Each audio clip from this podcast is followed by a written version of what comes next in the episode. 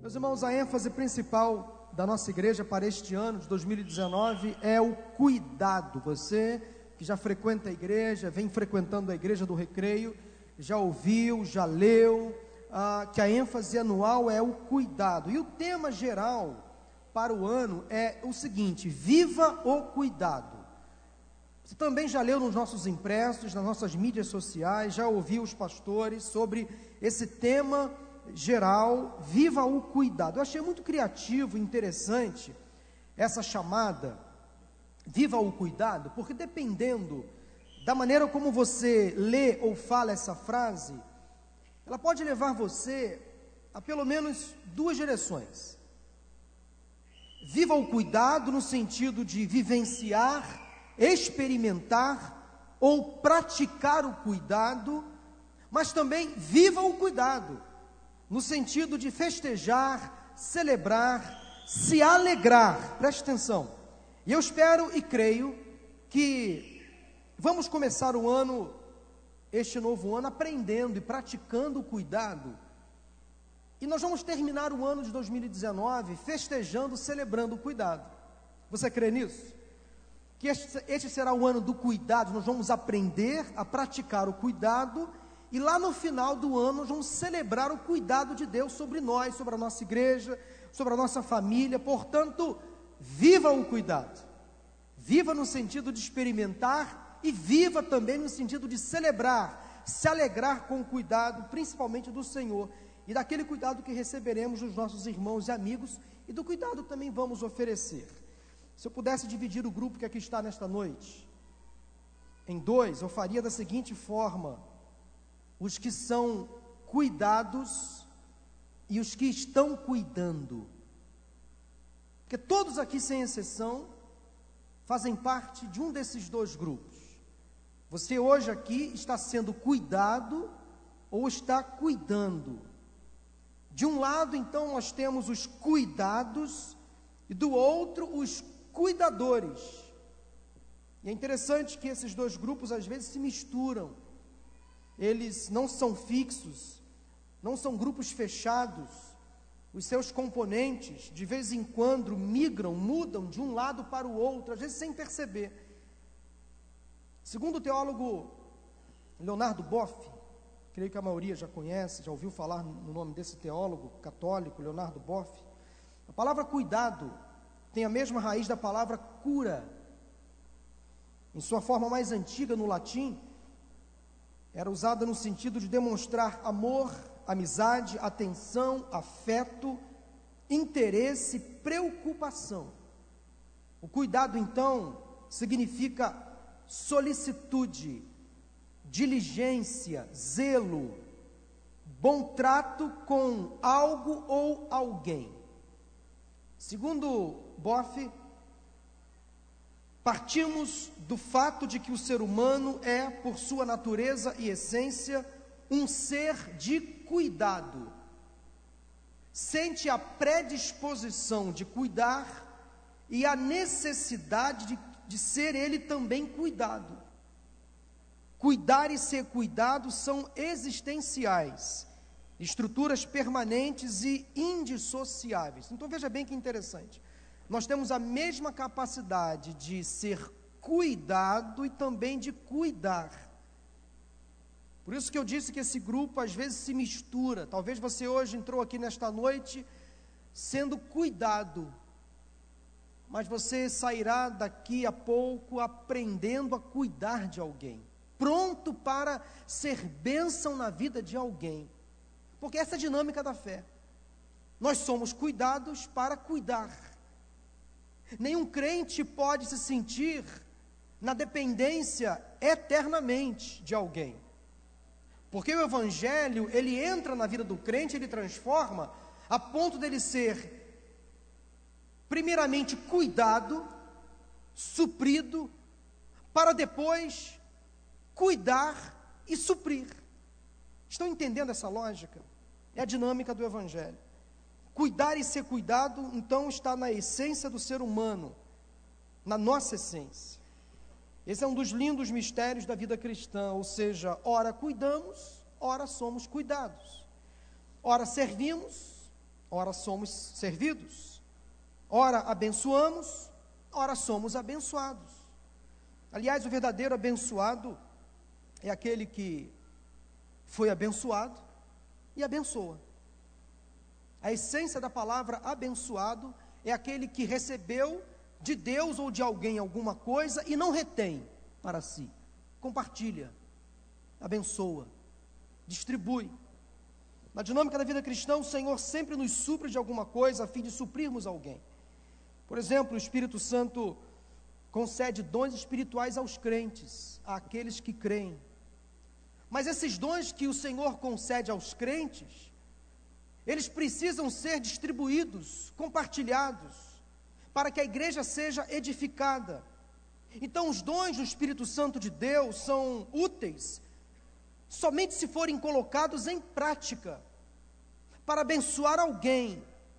O Senhor cuida de nós quando nos concede a salvação, o perdão, a restauração, a libertação, para que então possamos cuidar de outros, conduzindo-os a receber as mesmas bênçãos que nós recebemos. Somos cuidados para cuidar. O cuidado que recebemos só faz sentido quando cuidamos de alguém. Eu quero compartilhar então um texto do Novo Testamento que trata da narrativa de um milagre de Jesus que envolveu ou que envolveram pessoas que precisavam de cuidados e outras que cuidaram. Um texto que é o retrato do cotidiano, porque um dia podemos estar bem e aptos a cuidar, mas no outro podemos precisar de cuidado. Abra sua Bíblia, acesse a sua Bíblia no seu celular, em Marcos capítulo 2, Evangelho de Marcos capítulo 2. Vamos ler dos versículos 1 ao 12, os versículos também serão projetados pela tela aqui atrás de mim. Jesus cura um paralítico, esse é um texto clássico de cuidado na Bíblia. Marcos capítulo 2, de 1 a 12, assim diz a palavra do Senhor. Preste atenção no texto. Poucos dias depois, tendo Jesus entrado novamente em Cafarnaum, o povo ouviu falar que ele estava em casa. Então muita gente se reuniu ali, de forma que não havia lugar nem junto à porta, e ele lhes pregava a palavra. Vieram alguns homens trazendo-lhe um paralítico carregado por quatro deles. Não podendo levá-lo até Jesus por causa da multidão, removeram parte da cobertura do lugar onde Jesus estava e, pela abertura no teto, baixaram a maca em que estava deitado o paralítico. Vendo a fé que eles tinham, Jesus disse ao paralítico: Filho, os seus pecados estão perdoados. Estavam sentados ali alguns mestres da lei, raciocinando em seu íntimo: por que esse homem fala assim? Está blasfemando. Quem pode perdoar pecados a não ser somente Deus? Jesus percebeu logo em seu espírito que era isso que eles estavam pensando e lhes disse: Por que vocês estão remoendo essas coisas em seu coração? Que é mais fácil dizer ao paralítico: Os seus pecados estão perdoados, ou levante-se, pegue a sua maca e ande.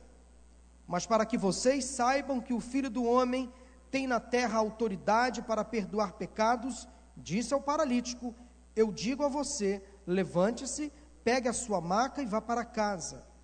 Ele se levantou, pegou a maca e saiu à vista de todos, que atônitos glorificaram a Deus, dizendo: Nunca vimos nada igual. Amém? Esse é um texto muito conhecido. Inicialmente o texto afirma que Jesus estava em Cafarnaum e que o povo daquele lugar ouviu falar que ele estava em casa. É importante a gente estudar o texto, se debruçar sobre ele, mas quando o evangelista Marcos afirma que Jesus estava em casa, ele estava muito provavelmente na casa de Pedro. A casa não era de Jesus, mas era como se fosse.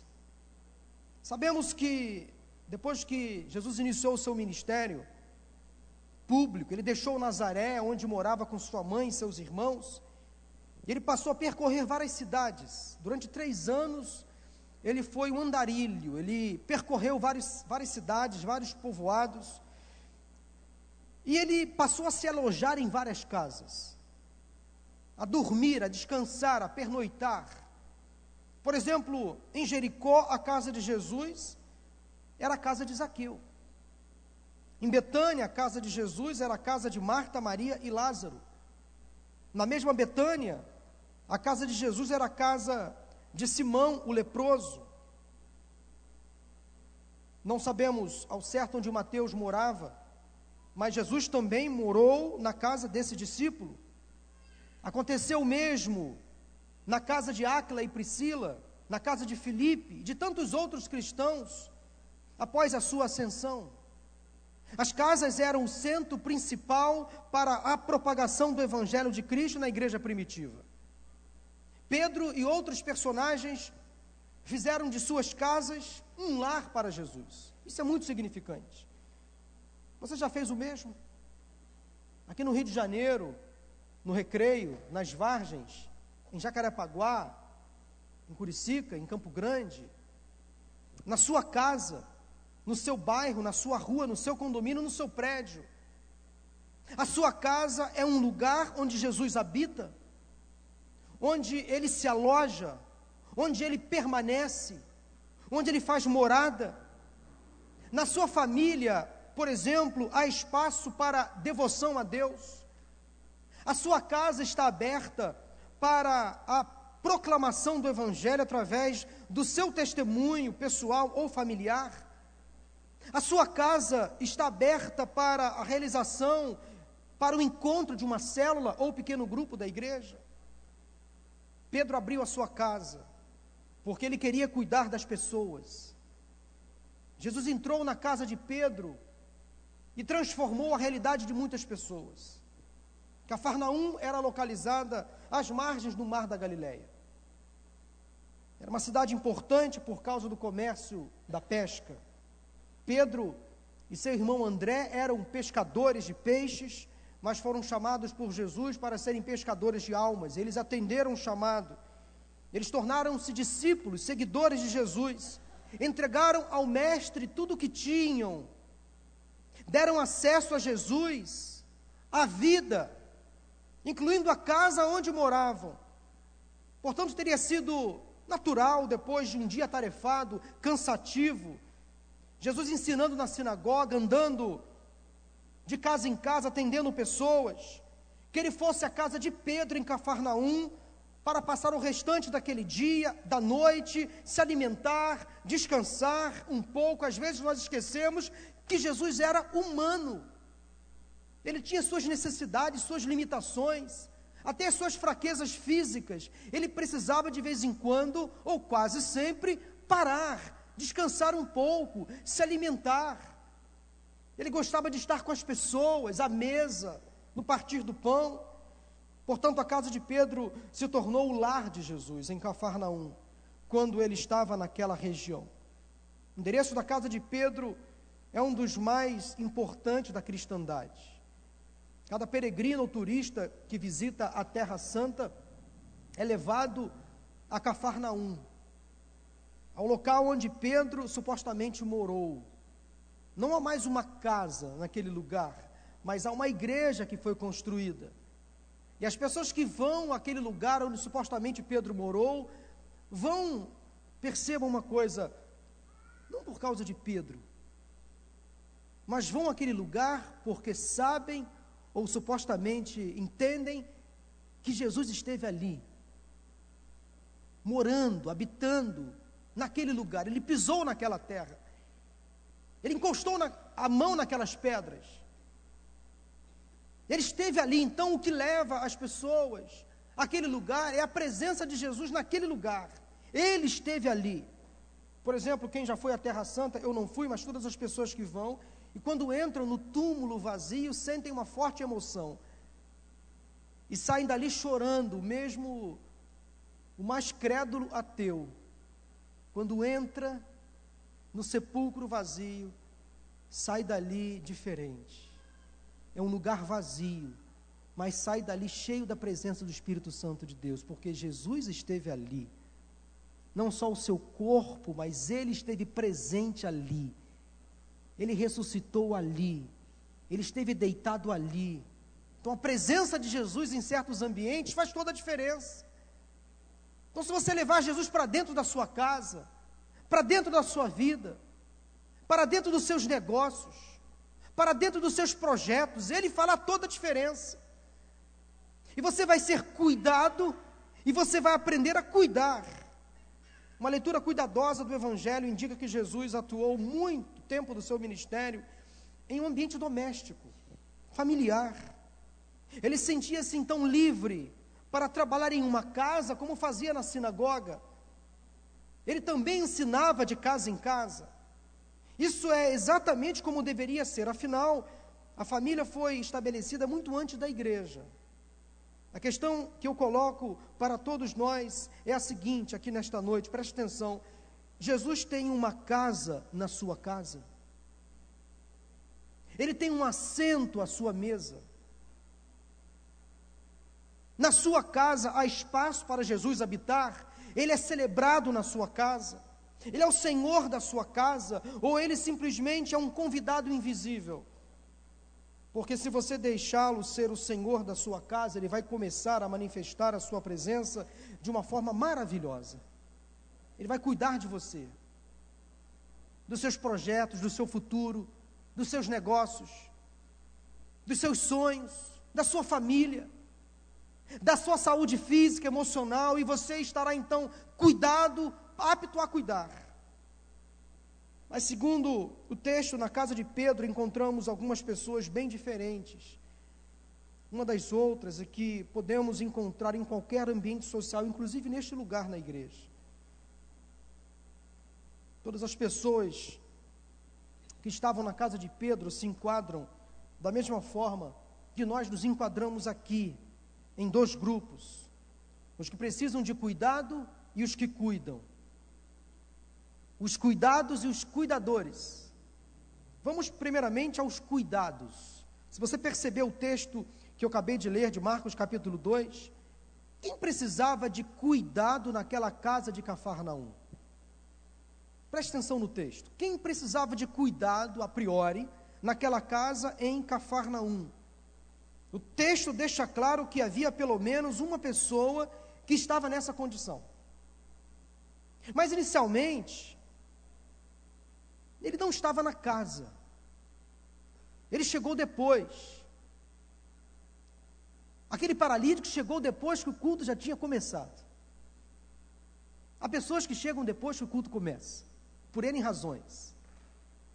Eu prefiro chegar antes do culto começar. Sempre que posso, eu chego antes do culto começar. Para me preparar, para conversar com as pessoas, para começar a experimentar a ambiência do culto desde o seu início. Porque há pessoas que julgam que a parte mais importante do culto é só quando o pregador está pregando a palavra. Lê do engano. O culto, como um corpo, as partes se complementam elas se tornam interdependentes. O Espírito Santo vai falando de ponta a ponta. Fala através do pregador, mas também fala através do dirigente, fala e muito através dos louvores, dos testemunhos, na oração. Mas tem pessoas que só gostam de chegar até na hora do amém. Sabe aquela coisa de que eu preciso estar no culto, mas não importa a hora que eu chego, eu tenho que chegar só na hora do amém? Ok, mas se possível, chegue antes. Chegue antes, desfrute da presença do Senhor por completo.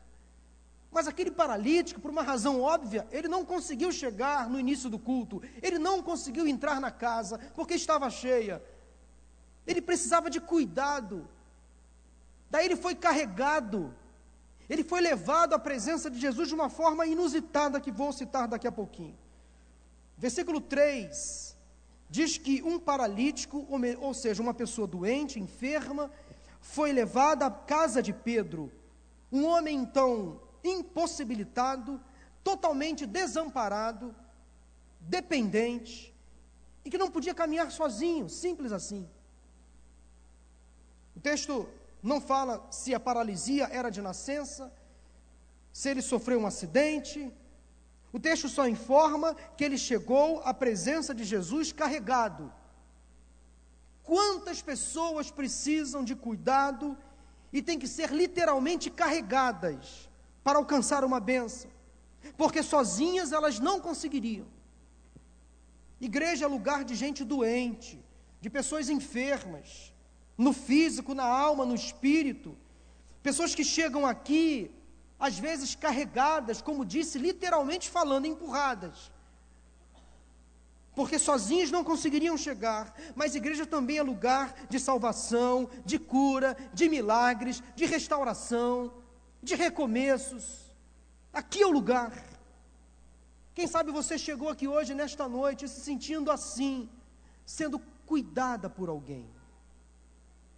Alguém te ligou, alguém se preocupou com você, alguém talvez buscou você em casa, alguém insistiu, alguém vem caminhando com você, discipulando você, então você se sente agora sendo cuidado por esta pessoa, usada pelo Espírito Santo de Deus. Mas será que somente o paralítico precisava de cuidado? Quando eu olho esta cena, esse texto, eu percebo que haviam outras pessoas nesse texto, na casa de Pedro, que precisavam de cuidado. Será que naquela casa de Cafarnaum mais pessoas precisavam de cuidado, além do paralítico? Por incrível que pareça, sim. Mas quem justamente deveria cuidar, precisava de um outro tipo de cuidado. Eu falo dos mestres da lei os religiosos da época, os conhecedores da palavra. Eles estavam lá, porém totalmente desprovidos de fé e de compaixão. Pessoas altamente críticas, insatisfeitas, que estavam ali apenas para observar, criticar, apontar as falhas, os erros, reclamar, buscar um defeito. Mas é interessante a paciência de Jesus com essas pessoas, com os mestres da lei. Ele não discriminou, ele não segregou, ele não alijou. Ele simplesmente teve paciência. Ele não expulsou da casa. Ele tratou porque percebeu que aqueles homens, mestres da lei, também precisavam de cuidado. As pessoas, como os mestres da lei, estão conosco, estão sempre conosco, estão na igreja, caminham conosco, ao nosso lado.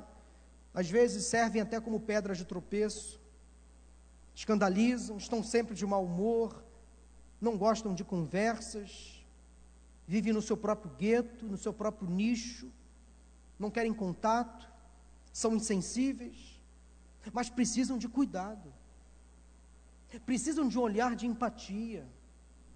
Elas não podem ser desprezadas, alijadas, excluídas, precisam de atenção, afeto, talvez um discipulado, talvez até de conversão. Por isso que a igreja, a casa de oração, é lugar de cuidado, e nós precisamos ter esse olhar de cuidado, porque há pessoas que convivem conosco, estão ao nosso lado, que são doentes da alma, outras do espírito, há muitas outras do físico. Mas como é difícil lidar com pessoas doentes da alma sempre se queixando, sempre reclamando, sempre apontando falhas,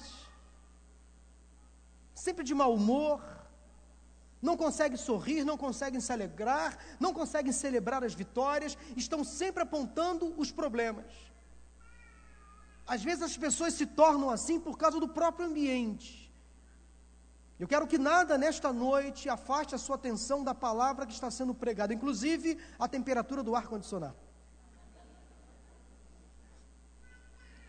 Porque quem prega tem uma visão privilegiada. Eu percebo o movimento de vocês, algumas insatisfações ou desconfortos.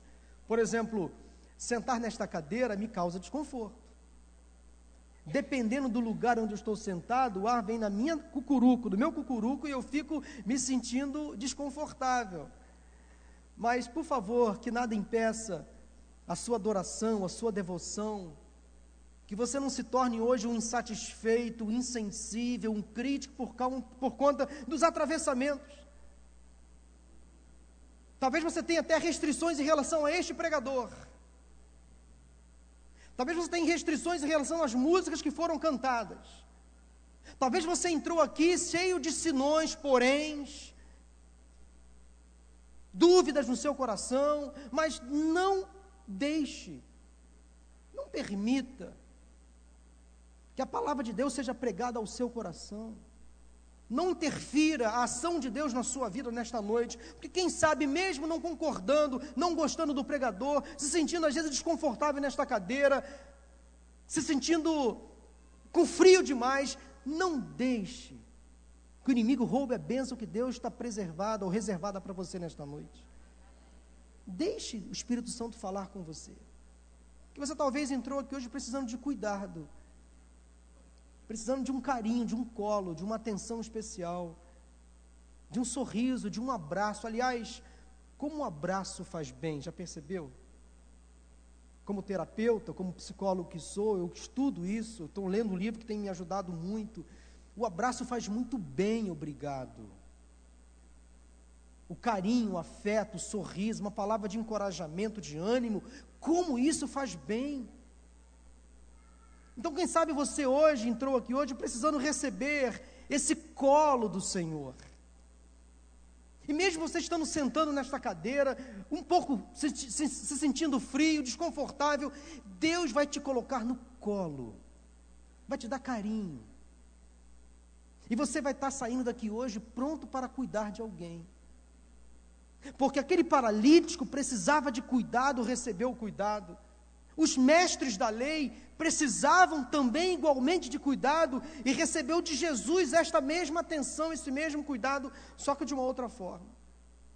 Já falei dos que foram cuidados, agora eu quero falar sobre os cuidadores. Muitas pessoas de Cafarnaum ouviram falar que Jesus estava ali. Então, uma multidão se reuniu de forma que não havia lugar, segundo o texto, nem junto à porta. Ora, as casas da Galiléia eram casas pequenas. Apesar de Pedro ser um pescador, e há quem diga que Pedro era um homem relativamente, para os padrões da época, entre aspas, rico, porque ele era um comerciante, um pescador, ele tinha uma profissão, então não era um homem miserável, também não era um homem de muitas posses, mas ele tinha uma vida digamos assim, razoável. Mas a casa de Pedro não é uma casa luxuosa, era uma casa normal, então, provavelmente pequena. Mas pelo texto nós entendemos que ela estava lotada. Casa cheia. Casa lotada. Porque os moradores de Cafarnaum ouviram falar que Jesus estava ali. E Jesus estava pregando a palavra. Agora observem o que diz o versículo 3 o Claudinho, Felipe, não sei quem está lá na técnica, se puder novamente projetar, Felipe, por favor, o versículo 3. Não precisa nem apagar a luz, não. É só projetar aqui na tela o versículo de número 3. Diz assim: Vieram alguns homens, trazendo-lhe um paralítico, carregado por quatro deles. Quero que vocês prestem atenção nas expressões alguns homens e quatro deles. Interessante é que quando lemos esse texto, o nosso olhar se volta, na maioria das vezes, para os quatro homens que carregaram o paralítico. Mas perceba no texto que haviam ali outros homens, além dos quatro. O nosso olhar se volta, na maioria das vezes, para os quatro que carregaram. Mas o início do versículo 3 fala que vieram alguns homens Quantos? Não sabemos. Porém, quatro deles carregaram o paralítico. De modo que esses alguns homens, outros homens, além dos quatro, eram igualmente cuidadores, mas quase não são notados. São esquecidos, passam que despercebidos no texto. O nosso olhar se foca apenas para os quatro que fizeram um trabalho braçal, pegaram no pesado. Mas não se esqueçam que outros estavam ali naquele mesmo grupo, conduzindo o paralítico. No cuidado, alguns cuidadores assumem o protagonismo, vão à frente, se expõem mais do que os outros, pegam no pesado, realizam um trabalho braçal, mas há outros que ficam nos bastidores, que não são às vezes notados, talvez vão até a frente, preparando o caminho, facilitando os meios ou fazendo contatos para que o trabalho tenha êxito. Então, durante muito tempo eu li esse texto e já preguei muitas vezes nele, mas não percebia ou não percebi, e confesso a minha limitação, que os amigos do paralítico eram bem mais do que quatro, eram outros. Por exemplo, há profissões que exercem um cuidado mais extremo. Por exemplo, quem aqui é enfermeiro ou enfermeira? Alguém que atua na área da enfermagem? Vocês sabem disso atua na área da medicina, o médico, por exemplo, o professor, quer cuidado maior que um professor tem? Com a, o conhecimento, com os seus alunos. Por exemplo, o policial militar, o policial civil, é um cuidador. Pastor também é um cuidador. O gari que limpa a rua é um cuidador. A dona de casa é uma cuidadora, a empregada doméstica é cuidado maior do que uma empregada doméstica cuidar da casa de alguém que às vezes nem é dela, às vezes cuida mais da casa dos outros do que da própria casa. Então nós temos muitas profissões de cuidadores, pessoas que se entregam, que se doam, mas há outras pessoas que ficam nos bastidores. Aqui na igreja, por exemplo, nós temos as nossas secretárias que às vezes fazem a nossa agenda. Nesta semana, por exemplo, eu acompanhei o pastor Tiago Gomes em algumas visitas, mas alguém ligou antes para marcar também são pessoas que cuidam. Alguém fez o caminho, a ponte, estabeleceu o primeiro contato, são pessoas igualmente cuidadoras. Não foram apenas então os quatro homens que não puderam levar o paralítico até Jesus, não puderam entrar na casa e fizeram um buraco no telhado, baixaram a maca, mas foram os quatro e mais outros. Quantos? Talvez no grupo dos cuidadores tinham mulheres, jovens, adolescentes, crianças. Talvez não sabemos ao certo. Pessoas com algumas outras limitações físicas, parciais, estavam ali também naquele grupo de cuidadores. A questão é que os quatro cuidadores não estavam sozinhos. Quatro cuidadores carregaram o que precisava de cuidado, mas alguns outros também estavam lá, talvez incentivando, preparando o caminho, isso é muito significante. Há cuidadores que existem, mas há outros que não são notados. Faz um trabalho tão importante, ou até às vezes mais importante, comparando aqueles que estão na linha de frente. Os cuidadores fizeram algo extraordinário naquele dia em Cafarnaum fizeram algo criativo, percebendo que não tinham como entrar com o paralítico pela porta, porque quem estava do lado de dentro da casa não queria sair e não podia sair. E quem estava do lado de fora queria entrar e não conseguia.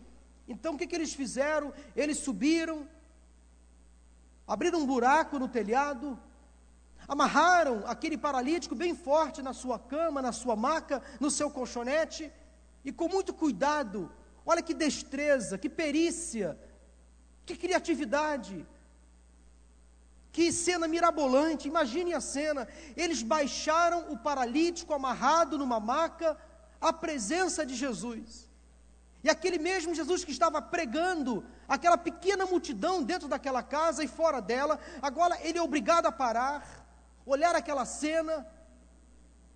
E diz o texto, no versículo 5, preste atenção, que Jesus viu a fé deles. E mais uma vez, o meu olhar antes era apenas sobre os quatro. Olha, Jesus viu a fé dos quatro amigos. Não, Jesus viu a fé de todos eles, dos quatro, dos outros que estavam ali, que não foram citados, mas também Jesus viu a fé do próprio paralítico, que, aliás, um homem de coragem para se submeter a essa engenharia. Porque ele é apenas paralítico. Ele estava são mentalmente. Ele percebeu tudo aquilo. Mas ele deixou ser cuidado, deixou ser amarrado, deixou ser levado à presença de Jesus de uma forma inusitada que ninguém esperava. Este homem paralítico também era um homem de muita fé, em confiar no trabalho daqueles homens, dos quatro e dos outros, que com certeza alguém teve a ideia. Alguém quebrou o buraco no, no, no, no telhado. Alguém arrumou cordas. Alguém desceu, alguém segurou. Muita gente envolvida naquele ato de cuidado. Mas esse paralítico, eu tenho que baixar, tirar o chapéu para esse paralítico, o homem corajoso, para aceitar um desafio desse. Mas, meus irmãos e amigos, a lista dos cuidadores não acaba aqui. O cuidador maior do texto foi aquele que fez o milagre acontecer. Aquele que estava dentro da casa pregando a palavra, Jesus Cristo. Ele estava lá na casa de Pedro, pregando, exercendo graça, misericórdia. Ele curou o paralítico, destacou a fé e o ato de bravura daqueles homens que fizeram aquele grande esforço para que o paralítico alcançasse o milagre. Ele agiu com firmeza e também com paciência com os mestres da lei. Ele estava lá na casa de Pedro. Bastou Pedro abrir a, sua, a porta da sua casa para Jesus entrar, que algo extraordinário aconteceu na vida daquele paralítico, na vida daqueles outros cuidadores, porque Jesus estava presente naquela casa, ele é o nosso cuidador principal. Em que grupo você se enquadra? Entre os que cuidam ou entre os que são cuidados? Porque você só pode estar em um desses dois grupos. Ou você é cuidado ou você cuida. Porque há um outro grupo que eu quero destacar nesse término de reflexão, que estava lá em Cafarnaum e que provavelmente está aqui nesta noite também. Os que não faziam parte de nenhum dos dois, porque estavam lá apenas para assistir, estavam presentes apenas para ver o que ia acontecer. Os curiosos, estavam até envolvidos, mas não comprometidos. Eles não cuidaram eles não curaram, eles não deixaram ser cuidados, eles não transportaram o doente, não fizeram absolutamente nada, não falaram nada, ficaram indiferentes à dor daquele paralítico, ao problema daquele paralítico, e talvez até atrapalharam a passagem de outros, a chegada de outros. Talvez esses aqui que eu quero citar estavam à porta impedindo a entrada de muitas pessoas que lá estavam e precisavam ouvir. São pessoas que, sinceramente, estão só para atrapalhar. Eu espero que você não faça parte deste grupo. Eu espero que você faça parte do grupo dos cuidadores ou dos cuidados. O problema se instala quando somos cuidados e não cuidamos. Quando nos tornamos extremamente dependentes, assistentes, contempladores, beneficiários, apenas depositários, depositários talvez de uma bênção, de um milagre. Partir daí passa a correr uma sobrecarga.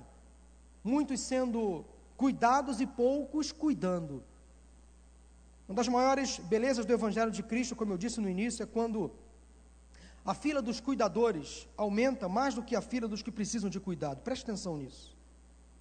A beleza do Evangelho, a essência do Evangelho, é quando a fila dos cuidadores aumenta mais do que a fila daqueles que precisam de cuidado. Mas sempre teremos entre nós pessoas que precisam de cuidado. Porque, meus irmãos, concordem comigo, o Evangelho transforma, modifica o caráter, ressocializa, restaura. Então é impossível uma pessoa que se diz crente, transformada, continuar no mesmo, permitam-me a expressão, no mesmo lenga-lenga, no mesmo rame-rame, eternamente. Alguma coisa tem que mudar. Um crente não pode ser um eterno dependente. Ele tem que confiar na palavra de Deus. Ele tem que se arrepender dos seus pecados. Ele tem que se santificar. Para que ele saia o quanto antes desta fila de cuidados e passe a entrar na fila dos cuidadores. Mas é claro, é óbvio que volta e meia, mesmo aqueles que estão cuidando, necessitam de cuidado. É claro, nós somos humanos, nós somos frágeis, fracos. O que não pode é a pessoa ficar só num lugar, só recebendo, ó vida, ó céus, ó azar, só se sentindo fraco, só se sentindo débil, eterno dependente, eterno codependente. Talvez seja a hora de você mudar de lugar. Já recebeu demais, já foi treinado demais, já foi abençoado demais, já tem ferramentas demais. Agora, mão na massa. Partiu, vou cuidar. Vou cuidar de alguém. Já recebi, o que seja é o suficiente. O que recebi de cuidado já me levantou. Agora tem alguém pior do que eu. Tem alguém sofrendo. Eu preciso, mesmo sendo cuidado, eu preciso cuidar de alguém. Sabe qual é a melhor solução, ou uma das melhores saídas para a depressão? É quando a pessoa serve alguém. Quando ela sai de forma proposital do seu confinamento, mesmo às vezes sofrendo, e ela fala assim: opa, tem alguém que precisa de apoio. Tem alguém que está pior do que eu, eu vou ajudar. Eu vou aconselhar, eu vou abraçar, eu vou servir, eu vou ser bênção. Eu já fui abençoado, agora eu vou abençoar. Eu recebi, agora eu vou doar. Eu estava desempregado, Deus me deu um emprego, agora eu vou ser dizimista. Eu vou abençoar a casa do Senhor. Mas tem gente que não pensa assim, só quer receber. Vem a mim, vem a mim, vem a mim. Quando a palavra é ide, ide, faça, vá, está na hora. E quem sabe Deus está revelando aqui, através da Sua palavra, algumas pessoas que precisam sair do marasmo, do ostracismo. Já foi cuidado, continuará sendo, mas agora é hora de cuidar de alguém, de evangelizar, discipular encorajar. Essa é a beleza do Evangelho de Cristo. O Evangelho faz com que a fila dos cuidadores aumente e a fila dos cuidados diminua. É isso que Jesus nos pede hoje. Deixe ser cuidado e coloque-se à disposição para cuidar. Quem sabe você entrou aqui hoje, nesta noite, sendo carregado. Você foi cuidado e agora Deus está te chamando para cuidar. Mas quem sabe há pessoas também que precisam ser cuidadas, ainda estão numa condição difícil, precisam ser cuidadas, porque há enfermidades alojadas e você precisa sair da negação. Isso acontece também. Pessoas que precisam receber cuidado, mas não admitem que precisam do cuidado. Permita ser cuidada ou cuidado por Jesus. Eu quero orar por você nesse momento. Eu não sei de que forma o Espírito Santo aplicou esta palavra ao seu coração. Mas entre os cuidados e os cuidadores, em que grupo você se encontra? Eu espero que em um dos dois. Você não pode ficar no grupo dos inertes, naquele grupo dos indiferentes, no grupo daqueles que não querem cuidar, mas também não querem ser cuidados. Não é este grupo que você pode participar, e nem deve. Admita, pastor, eu estou mal. Deus, nesta noite eu preciso de carinho, de cuidado. Senhor, eu estou aqui. Ajuda-me. Admita, saia da negação. Quem sabe você está enfrentando um problema, uma compulsão, um pecado, precisa de ajuda. Busque ajuda. Busque conselhos, saia da negação. Admita a sua fraqueza, a sua dependência, o seu problema, o seu pecado, a sua dor. Admita. Seja cuidado. Mas quem sabe o que você já sabe, o que você já tem, já é o suficiente. Deus já te levantou. Você já esteve em situação pior. Mas agora é hora de você cuidar de alguém. Há tanta gente precisando de cuidado. Há tanta gente precisando de um abraço, de uma palavra de ânimo, de encorajamento. Talvez você possa pensar assim: ah, pastor, nossa igreja é muito grande. Tem gente suficiente para trabalhar nas áreas, dos ministérios. Engano seu. Engano. Coloque-se à disposição. Deixa Deus despertar o dom que há em você. O dom do serviço, da misericórdia, talvez. O dom da liberalidade. Você ofertar com alegria. Entregar aquilo que Ele tem dado a você quero orar nesse momento por aquelas pessoas que precisam ser cuidadas inicialmente. Eu quero orar por aquelas pessoas que estão aqui hoje precisando de carinho, de colo, de afeto, de um abraço, de um acolhimento. Este é o lugar. Jesus está aqui. Como esteve lá na casa de Pedro, em Cafarnaum. Ele marcou um horário com você aqui nesta noite, neste lugar. Ele quer cuidar de você. Eu quero perguntar nesta noite a alguém entre nós que admite as suas fraquezas, suas limitações, seus problemas, suas lutas, suas angústias, e quer confessar para o Senhor: Deus, eu preciso de cuidado, eu preciso ser cuidado, eu preciso de cuidado. Eu quero motivar você nesta noite a admitir isso para o Senhor: Deus, cuida de mim, levante alguém para cuidar de mim. Isso é óbvio, é natural, isso é grande, isso é digno. Mas também eu quero apelar àquelas pessoas que já foram cuidadas o suficiente para cuidar de alguém, para arregaçar as mangas, meter a mão na massa e correr para o abraço, porque há muita gente precisando de apoio, aqui talvez entre nós. Eu quero que esses dois exércitos se levantem, se coloquem à disposição, aqueles que precisam de cuidado e aqueles que podem e devem cuidar. Talvez você abrir na porta da sua casa para receber uma célula, colocando isso à disposição para servir no ministério da igreja. Aqui mesmo no Celebrando a Vida, a Roberta está lá atrás. Procure ela no final do culto. Roberta, eu quero ajudar, eu quero participar de um grupo de passos. Eu quero estar no grupo de partilha. Eu quero aprender sobre isso. O que é isso aí de grupo de passos? Eu quero aprender, eu quero ajudar alguém. Eu já fui restaurado, agora eu quero restaurar. Eu quero ser canal da bênção de Deus pode ficar de pé nesse momento? Pastor Miquel, vamos louvar ao Senhor. Em tua casa, ó Pai, há um lugar Sou filho de Deus, sim, eu sou. De novo, em tua casa, ó Pai, há um lugar para mim. Sou filho de Deus, sim, eu sou. Eu quero ne- nesse momento, Pastor Miquel, rapidamente, num gesto de fé, de entrega.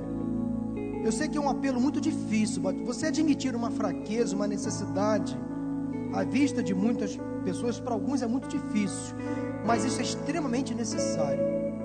Eu não sei o que você precisa, eu não sei o que está passando.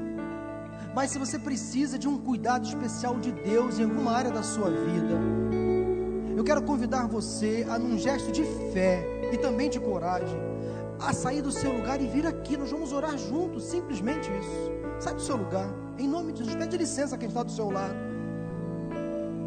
Se você precisa de cuidado, do cuidado de Deus em alguma área da sua vida, sai do seu lugar e vem aqui.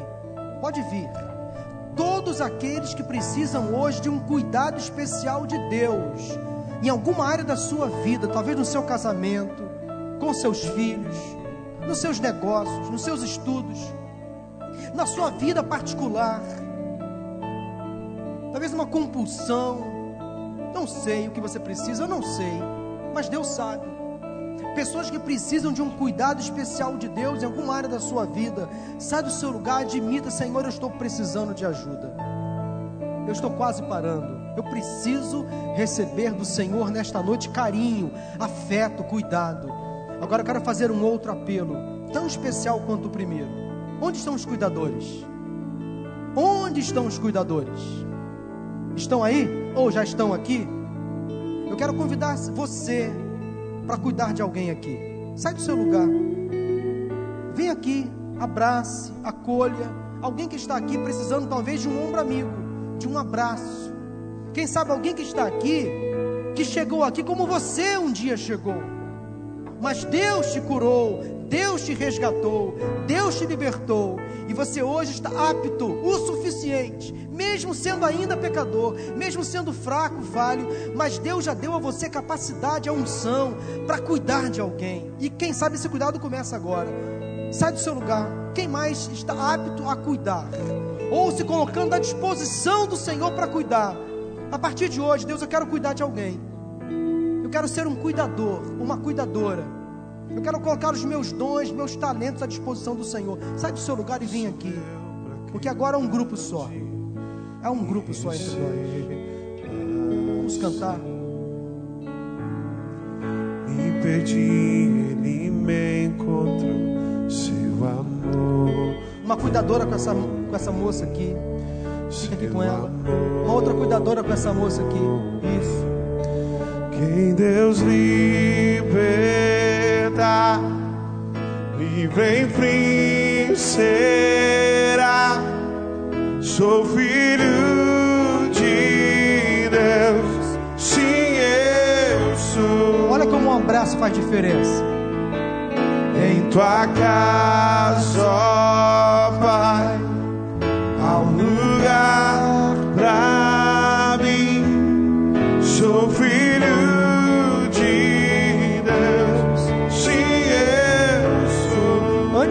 a parte final, eu vou orar. Mas olha só que coisa interessante. Quando eu disse, olha como um abraço faz diferença. Eu estava olhando uma senhora ali, uma moça que estava ali. Mas quando eu pedi um cuidador ou uma cuidadora para vir ao lado dela, ela começou a chorar. Bastou a aproximação de uma cuidadora, de um abraço, que a pessoa se sentiu acolhida e ela pôde então demonstrar emoção. Olha como um abraço faz diferença. Isso é cuidado. Isso é cuidado. Deus abençoe. Vamos orar nesse momento? Pode levantar as mãos para as pessoas que estão aqui à frente. Cuidados e cuidadores. Ó Deus e Pai, obrigado pela bênção desta noite. A tua presença se revelou neste lugar, trazendo graça, cura, misericórdia, renovo, restauração, unção sobre a vida de tanta gente que precisa hoje de cuidado, de afeto, de carinho, de abraço, acolhimento. Ó Deus, a tua presença agora é suficiente para dar a esta pessoa, ó Deus, um novo sentido na vida. Elas estão sendo agora abraçadas, tocadas, cuidadas pelo Teu Espírito Santo, através desses cuidadores que aqui estão à frente. Ó Deus, derrama sobre esses cuidadores a tua unção, a tua graça, a tua motivação, para que essas pessoas continuem cuidando, zelando, se preocupando, dando atenção a tanta gente que precisa de apoio. Ó Deus, e cuida das pessoas que vieram aqui à frente, demonstrando, Deus, sua fragilidade, sua impotência, sua necessidade, seu problema, sua luta, sua dor, o seu próprio pecado. Deus, restaura em nome de Jesus, tira toda dor, todo sofrimento, apaga, Senhor, o pecado, perdoa as iniquidades, Senhor, enxugue dos olhos toda lágrima, restaura a vida daqueles que precisavam de cuidado e traga agora, Deus, um novo ânimo, ressignifica a vida dessas pessoas para a glória do teu nome e que agora, a partir da presença do Senhor neste lugar, essas pessoas que antes precisavam de cuidados, elas recebam agora a tua unção, a tua graça e que elas saiam daqui hoje fortalecidas, animadas, restauradas, curadas, libertas, prontas para cuidar de alguém, porque assim a vida cristã, uma vez cuidados, podemos cuidar para a glória do teu nome, porque nós oramos em nome de Jesus. Amém, amém e amém. Louvado seja o nome do Senhor. Aplauda o nome do nosso Deus.